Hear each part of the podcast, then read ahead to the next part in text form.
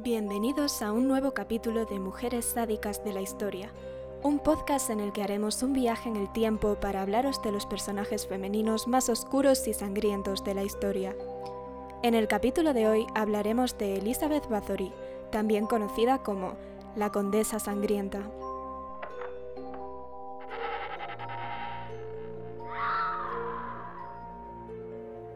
Elizabeth nació en Hungría en el año 1560 fue criada en el seno de una de las familias más antiguas y poderosas del país, de ahí su título de condesa.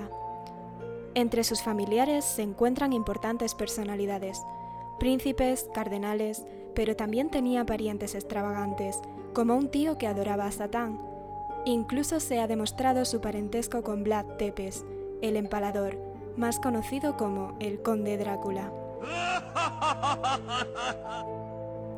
Era una niña inteligente. A excepción de lo que solía ocurrir con las mujeres de la época, fue educada con esmero. Sabía leer, escribir y hablar cuatro idiomas. Estaba formada en política, ciencia y artes, y además mostraba un gran interés por la astronomía y la alquimia.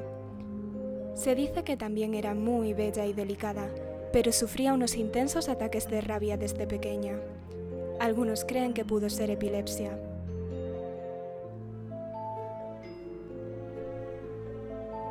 La condesa tenía tan solo 11 años cuando se prometió con el conde Fenrek Nadazzi, de 26, que también pertenecía a la aristocracia. Un año después de su compromiso, se fue a vivir a Catice, el castillo de su futuro marido.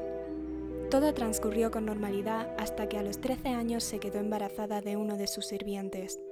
Esto hizo que la recluyeran en una fortaleza remota, donde dio a luz a un hijo que pronto le arrebataron para sacarlo del país.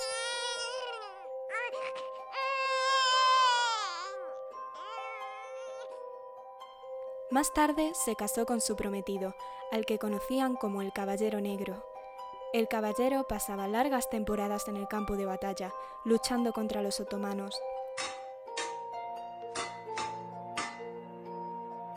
Como apenas veía a su marido, tardó 10 años en tener a su primera hija.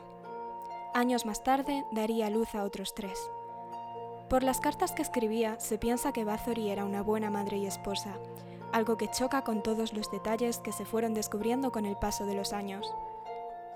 Mientras su marido luchaba en batalla, lejos de ella, Elizabeth se sentía sola, tan, tan sola que comenzó a interesarse por el mundo del esoterismo, rodeándose de brujos, hechiceros y alquimistas.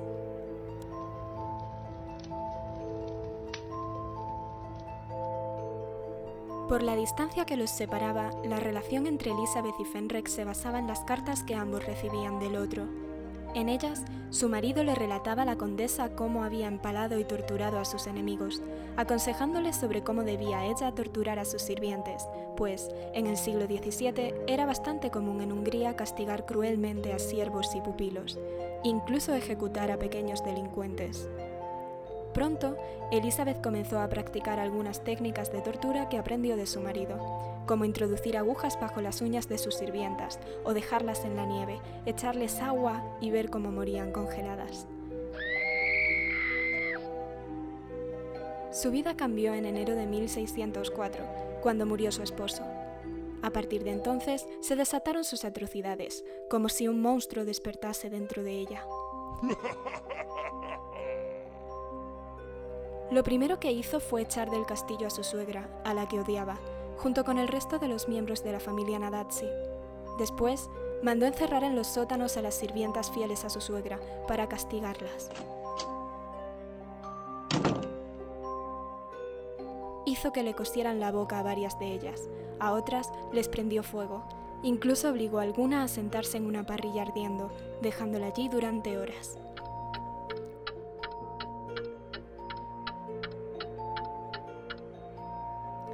Bathory pasaba de los 50 y su belleza iba apagándose.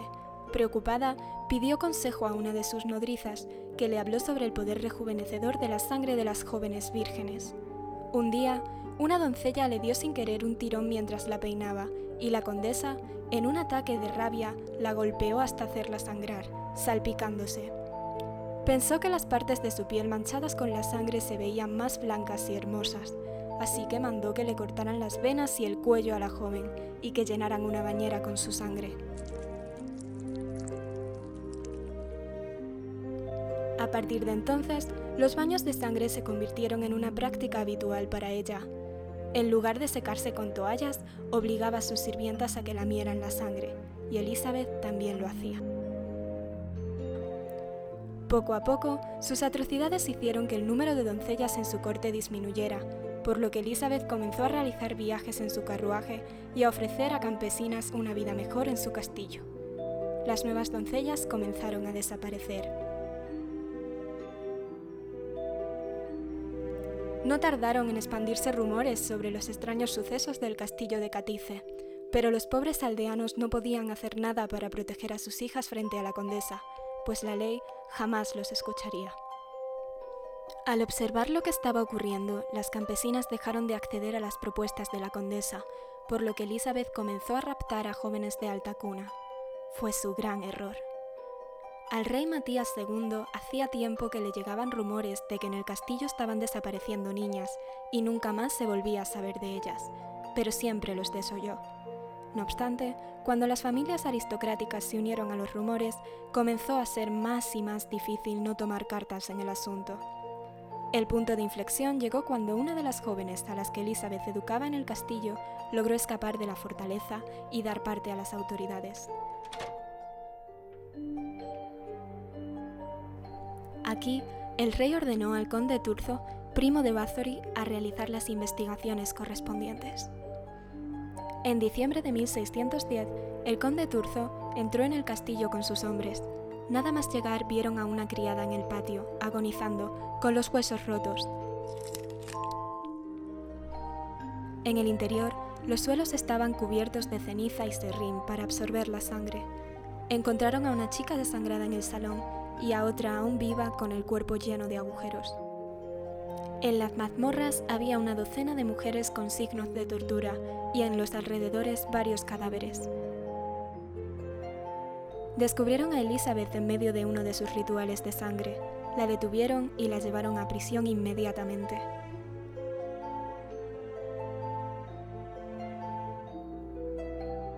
Los criados y cómplices de Bathory fueron condenados a la tortura y la muerte, pero Elizabeth nunca fue ajusticiada. Aunque escapó del verdugo, no salió indemne de la causa.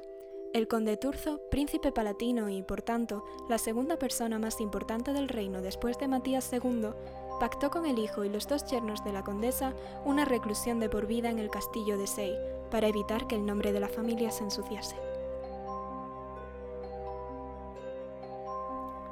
La condesa pasó sus últimos años en una celda oscura, con solo una pequeña rendija por la que le daban de comer y beber. Murió cuatro años más tarde, en 1614. Se dice que su cadáver fue encontrado tendido en el suelo, con un espejo en la mano, mirándose. Sin duda, la figura de la condesa muestra una sumisión evidente a los estereotipos sociales. Su sangrienta historia perpetúa el afán por mantener la belleza y la blancura de la piel, así como la juventud, mostrándonos vanidad, crueldad y el abuso de poder de la nobleza. Bathory ha pasado la historia como la mayor asesina en serie, pese a que existe una gran controversia en torno al número de víctimas que se le atribuyen, pues no se tiene un registro. Se sabe que la propia Elizabeth tenía un diario en el que anotaba sus atrocidades. Una de las criadas, llamada Susana, declaró haber visto en él escrita la cifra de 650 víctimas. Oficialmente, solo pudieron demostrarse 80 de ellas. Hoy resulta difícil explicar dónde acaba el mito y dónde empieza la realidad, aunque, por las palabras que le escribió su primo, el conde Turzo, se desprende que Elizabeth Bathory sí cometió estos atroces crímenes. Tú, Elizabeth, eres como un animal salvaje. Estos son tus últimos meses de vida. No mereces respirar el aire que hay en la tierra, no mereces ver la luz del Señor. Desaparecerás de este mundo y nunca volverás las sombras te envolverán y te arrepentirás de tu bestial vida. Yo te condeno, Lady de Catice, a una prisión en vida en tu propio castillo.